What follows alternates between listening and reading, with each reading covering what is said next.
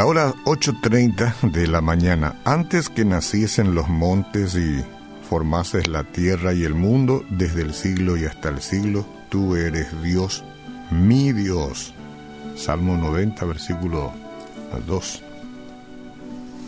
Bueno, voy a hablarte a vos y mientras yo te hablo, tomaré las palabras que menciono para mí también, y así es como debe ser siempre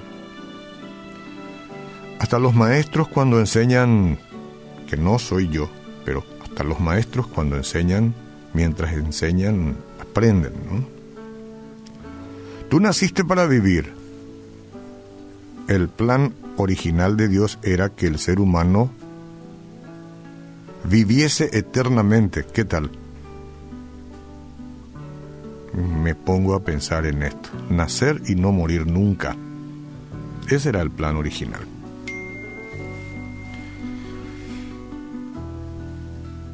Su inmortalidad dependería de su relación con la fuente de vida que es Dios. De eso dependía nuestra inmortalidad, de la relación con la fuente de la vida. Dios la fuente de la vida, nosotros creados por Él para vivir eternamente siempre que nuestra dependencia o nuestra relación con Él sea la correcta. Lamentablemente, Adán y Eva cortaron esa relación, ¿verdad? Comieron del fruto del que Dios había dicho, del árbol de la ciencia del bien y del mal, Adán y Eva, de ese árbol no coman, porque el día que de él ustedes coman, ciertamente van a morir. Bueno, esto es importante anotar. El resultado de esa desobediencia es lo que produjo la muerte. La paga del pecado es la muerte. Es importante que entendamos esto, este es el ABC de todo, ¿verdad? Porque si no entendemos esto, entonces siempre diremos, tenemos un Dios que es injusto. Acá lo importante es que estamos redescubriendo que fuimos creados para vivir eternamente. Sí, estamos redescubriendo porque se nos olvida. Hubiera sido menos doloroso si después del pecado la criatura muriese instantáneamente ya. Pecó y murió, pero nos quedamos, estamos todavía. Pecadores y todo como somos, estamos. El sufrimiento hubiera sido evitado, ¿verdad? Pero la muerte es un proceso lento, que en el caso de Adán le llevó unos cuantos buenos años, ¿sabes cuánto? 930 años. 930 años de ir muriendo. Tenía que vivir todos los años de la eternidad. Eva también. Por ende nosotros también. Bueno, no sé si decir felices ellos que vivieron tantos años, 930, a nosotros nos toca 80, ya con Yapa. Y llegaron al fin y murieron.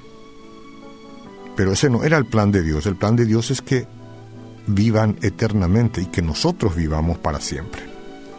Aquellos años fueron de muerte lenta, sin duda. El dolor, el sufrimiento y la angustia fueron el resultado de su desobediencia. El engaño, la mentira y la traición, cosa que la gente hoy usa como si fuera una herramienta de trabajo, y no importa dónde se ubica la persona con tanta facilidad. Es como el virus este que llega a cualquier lugar, sin este, seleccionar nada. Pero el engaño, la mentira y la traición siguen formando parte de personas insospechadas.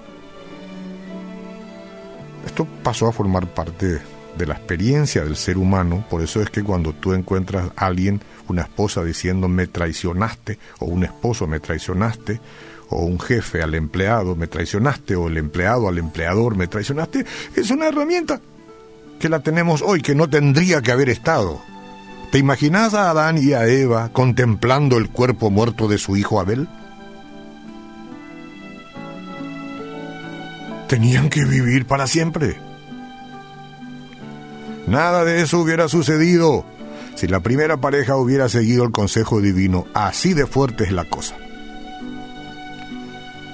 Las experiencias duras de una vida de dolor la enseñaron a los primeros seres humanos que la obediencia a los consejos divinos es garantía de una vida feliz.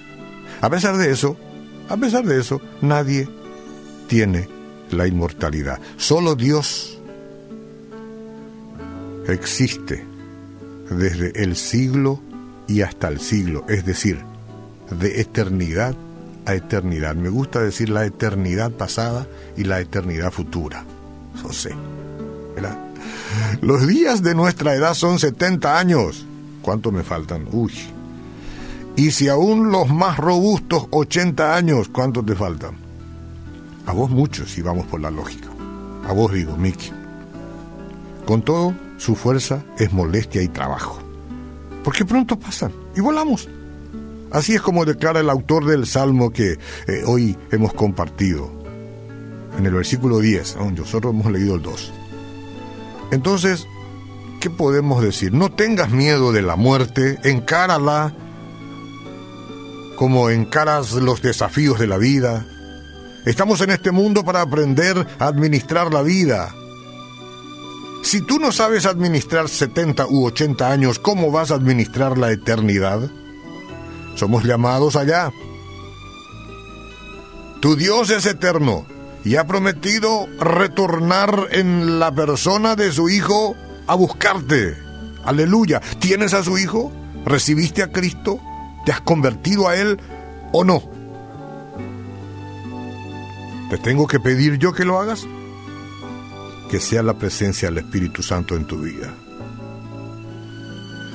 En aquel día llegará el fin, la experiencia amarga de la muerte, tú resucitarás y vivirás eternamente. Qué grande regalo que tenemos a la, al alcance.